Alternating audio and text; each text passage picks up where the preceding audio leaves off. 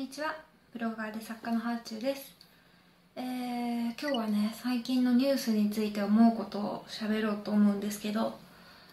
まあ悲しい事件がねたくさんありますよね。それで死ぬって何なんだろうっていうことをずっと考えてます。で今日は自死自分で死を選ぶことについて私が考えてることについてちょっとだけ喋りたいなっていうふうに思いました。まあ、そういうねこう死みたいなタイトルで引きつけて再生回数を稼ごうとしてるって思われたくないから、まあ、タイトルはそういう感じにはしなかったんですけどこういう話題がダメな人はここから先は聞かない方がいいかもしれないです、えー、それから今日これから喋ることは特定の誰かの最近の事件と関連づけないで聞いてもらえるとありがたいです。私はあくまで私の話をするだけであの人は本当に人それぞれの気持ちを持ってるので、えー、私の考えが誰かと同じっていうことは、まあ、あるかもしれないけどそうとは限らないから、まあ、あくまで本当に私の話をすることででなんかこれを聞いてくれてる人たちそれぞれのなんか考える材料になったらいいかなというふうに思いますね。でまあ私の話ですけど結構こう本当に死にたくなっちゃった時っていうのがあるんですよ。で1回じゃなくて人生のうちで何回かあるんですね。だからあの本当その時の話を私は今日するんですけどうーんまあ最近のニュース死についてこう嫌顔でも考えるようなニュースが立て続けにあってでそのいろんな人のねコメントを見ていて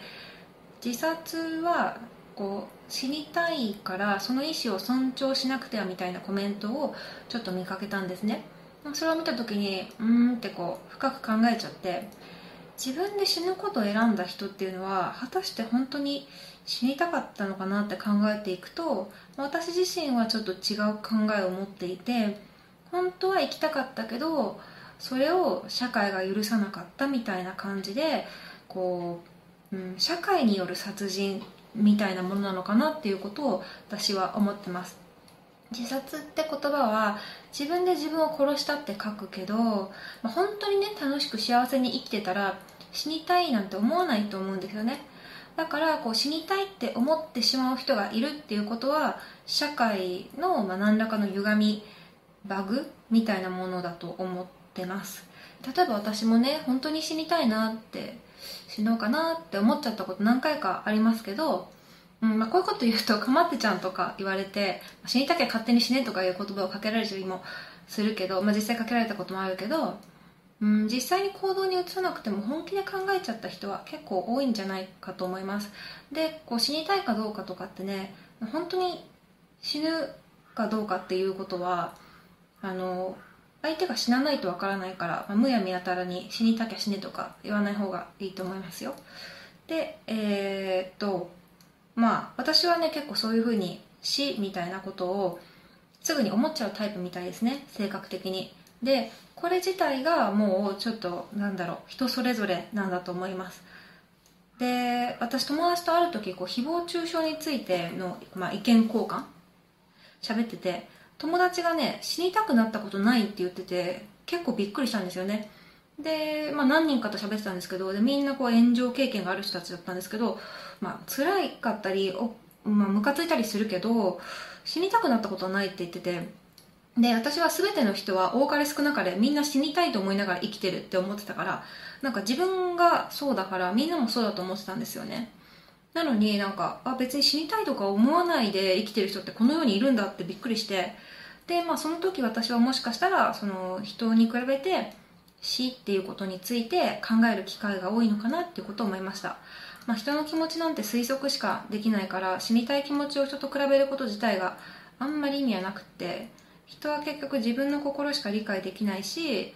まあ、自分の心もね理解できないこと多いから誰かとやたら比べずに自分の心と向き合って折り合いをつけていかなくちゃいけないんだと思うんですがただその自殺の原因っていうのは、まあ、本人の心の問題っていうよりは社会の歪みにあると思うんですよね。例えばこうアメリカで同性愛者の子がそのからかわれてで死んじゃったっていう事件がありました。でもちろんその子が死んじゃった直接的な原因っていうのはその子のことをバカにしたりとかあの嫌な言葉をぶつけた人たちだと思うんですけどうんなんか明確にそれは加害者だとは思うんですけどでもその背景にはこう同性愛者を排除してきた歴史だったりとか、まあ、バカにするような描写をしてきたコンテンツとか、まあ、あとはなんかその地域に、ね、住む人たちがそういう考えをしてたとかなんかいろいろな背景があると思うんですよね。んでだし人を攻撃する人っていうのは自分も病んでることが多いんですよ。で私も誹謗中傷の裁判やってるでしょ。でやっぱまあ、公開できないことの方が多いけどすごい嫌なこともされてるんですよ。あの外に書いてないことでもね。で嫌なことされて自分の心にダメージを受けると人にもダメージを与えたくなっちゃうの。もちろん与えないですけどなんか、うん、与えたくなる気持ちまでは分かるんですよね。自分の悲しみを分かってもらえないから苦しくて誰かに分かってほしいって思っちゃうんですよ。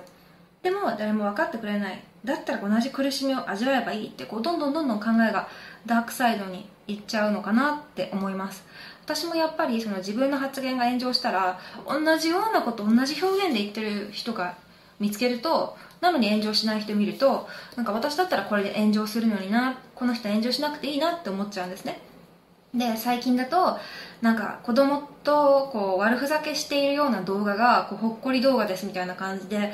あのニュースで流れてた時にで私がこれ投稿したらもうたちまち虐待だみたいになってで通報されて警察とか来るのと思うんだけどあでもなんか他の人はこれほっこり動画って言われるんだみたいな感じでなんか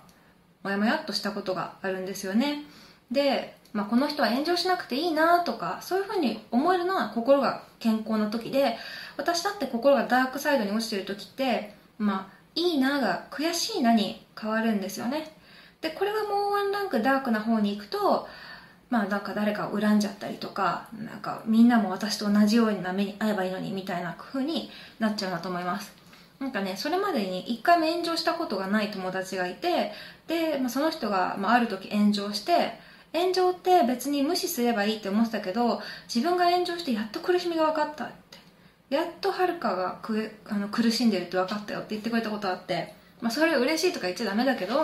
その人もすごい辛かったから。でもなんか分かってくれたみたいな。こっちサイドに来たねみたいな風にちょっとこう思わなくもなかったですよね。やっぱこう私は狙って炎上してるんですよねとか炎上商法とか言われるの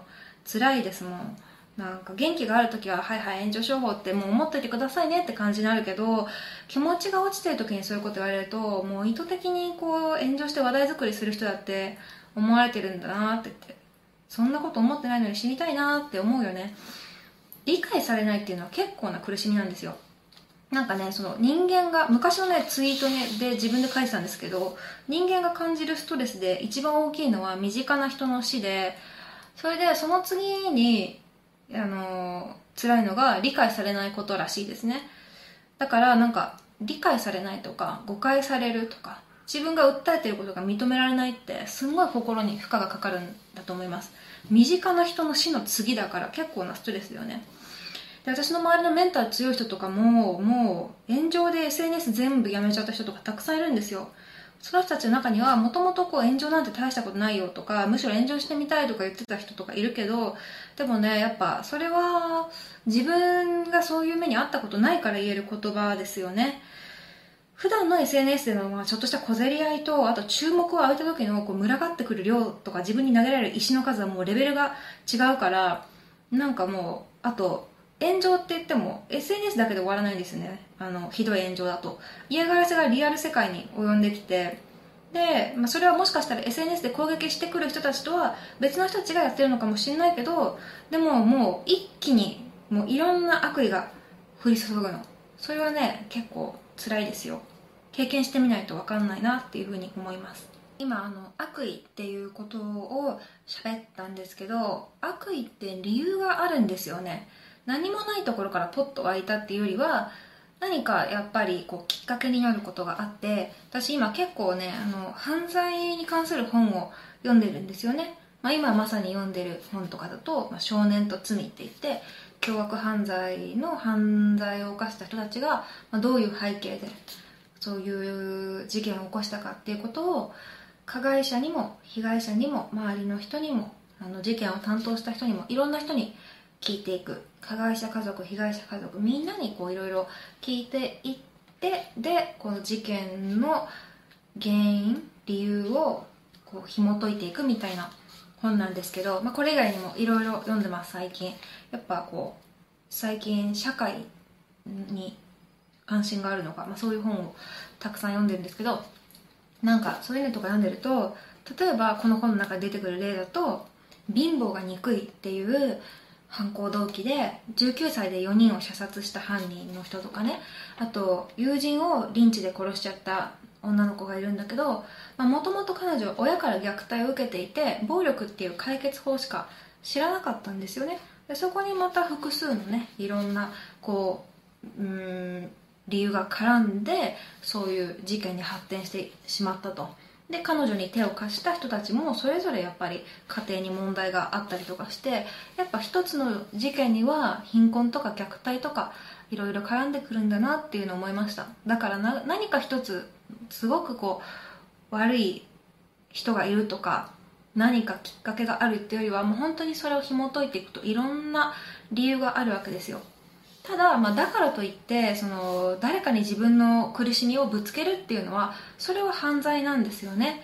人はこう自分の苦しみを消化する中で成長していくからやっぱ自分が向き合うべき困難かと向き合わずに誰かに安易にぶつけちゃって関係ない人の人生を壊すっていうのは私は明確に取り締まるべき犯罪だと思いますね。それはやっぱりこう罪を償う過程で自分の未熟さと向き合わなくちゃいけないなとは思います。とはいえ加害者もやっぱり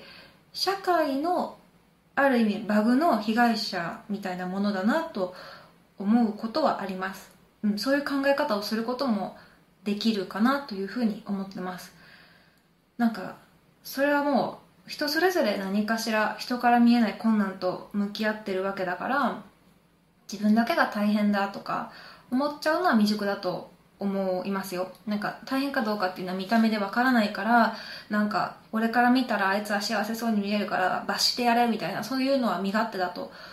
思うけどでもまあやっぱり悪意を持つ人が存在してしまうっていうこと自体が社会の歪みの上に成り立ってるんだなっていうことを思います。うん。まあやっぱりそのアンチの人とかの考え方とか見ててもどうしてこの些細なことをこんなに悪意に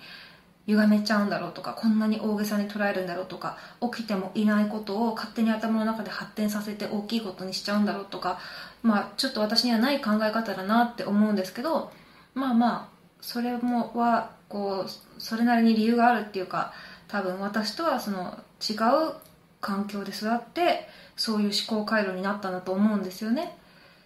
うん、だからまあ私が正したいって思うこと自体がおこがましいというか間違ってるのかもしれないけどただその考え方を押し付けられてそれを暴力だったり言葉に変えられた時に結構私の人生が影響を受けてしまうので今そういう訴訟という、えー、方法をとってます、まあ、結構ちょっといろいろ喋っちゃいましたけどあの私は自分が辛い時にね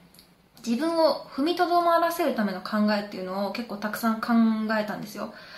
まあ、死にたいなと思ってる時にもう死にたいって思って生きることってほぼ死んでるのと変わらないからもう今あの世にいると思ってやり残したことやろうとか最後の最後に親に恩返しするつもりで生きてみようとかもうこの命はもう一回捨てたと思って自分のためじゃなくて人のために生きようとかまあ本当にこううんいろんな考え方を頑張って合算してそれで苦しい一瞬を乗り越えてで、まあ、今こうやって生きてるわけなんですよね。ででもなんかたまたま私はなんかそういうふうに乗り越えたけど乗り越えられない気持ちもわかるしうーんなんかそうやって本当に苦しい死を乗り越えてでもずるずると生きてるうちにまた自分への欲とか希望とか湧いてくるんですよね私の場合は。まあ、それはそれはなんか自分だけの力じゃなくて周りの人が支えてくれてこう優しい言葉だったりとかあの振る舞いで支えてくれてるからなんですけどただ私なりに本当にこう自分しか見えなくなって苦しいって思った時にこの言葉だったりこの考え方が役に立ったそれのおかげで苦しさを乗り越えることができたっていうのもあるからなんか苦しい瞬間をとにかくその一瞬本当に辛い一瞬をやり過ごす技術だったり言葉をたくさん誰かに伝えたい。でそれを仕事にしたいっていうことを私は思ってます。だからなんかこの YouTube も撮ってるんですけどうーんなんかね、うん、今はいろいろ YouTube とか Twitter とかいろいろ手段はあるけど、まあ、あとはね本とかの中に自分に役立った考え方を散りばめてどっかで辛い思いをしている人のもとに届けるのが今の私にできることなのかなっていうふうに思います。あとまあ最後にこれを言いたいからこれを取ろうと思ったんですけど、まあ、一番言いたいのはみんな幸せになろうねっていうことですね。なんか自分が幸せになったらダメだって思ってる人とか幸せになることに罪悪感を感じてる人ってたくさんいるんですよ。で私もそういう人たちたくさんイベントとかその普段 SNS でね交流する中で見てきたしまあ、自分は幸せになったらダメだと思ってる人たくさんいるけどでも自分が幸せになって満たされてるっていうことはものすごい大事でもちろん幸せでいるためには自分の努力も必要だと思うけど辛いことがないっていう状態って前前提としてある程度その世の中の理不尽が解消されないと実現しないんですね。だからやっぱその不幸せだっていう状態はどっかにこう社会のバグがあるからだからこそ自分の幸せと社会の安定とかフェアネスっていうのは常につながってるんですよ。だから自分が幸せになるためにあの頑張ることだったりとかなんか社会を変えることっていうのは社会貢献なんですよね。だから、まあ、それをこう縮めると自分が幸せになることイコール社会貢献って考えてもいいと思います。自分が幸せになることは社会とかみんなのためになるっていうことですね。だからその自分の幸せをこう軽く見たりとか犠牲にしたりとかしないようにしてください。なんか自分の幸せは自分だけのものじゃなくてみんなのものだからそれを忘れないようにして幸せになってください。幸せになるために頑張ってくださいかもしんないですね。でもとにかくこううん幸せでいることは社会貢献になるんだよっていうことを伝えたかったです、まあ、今日はこのメッセージが今辛い誰かにもしかしたら届くかもしれないなと思って撮りました。ちょっと長くなっちゃいましたけど最後まで聞いてくれてありがとうございました。ではではまた。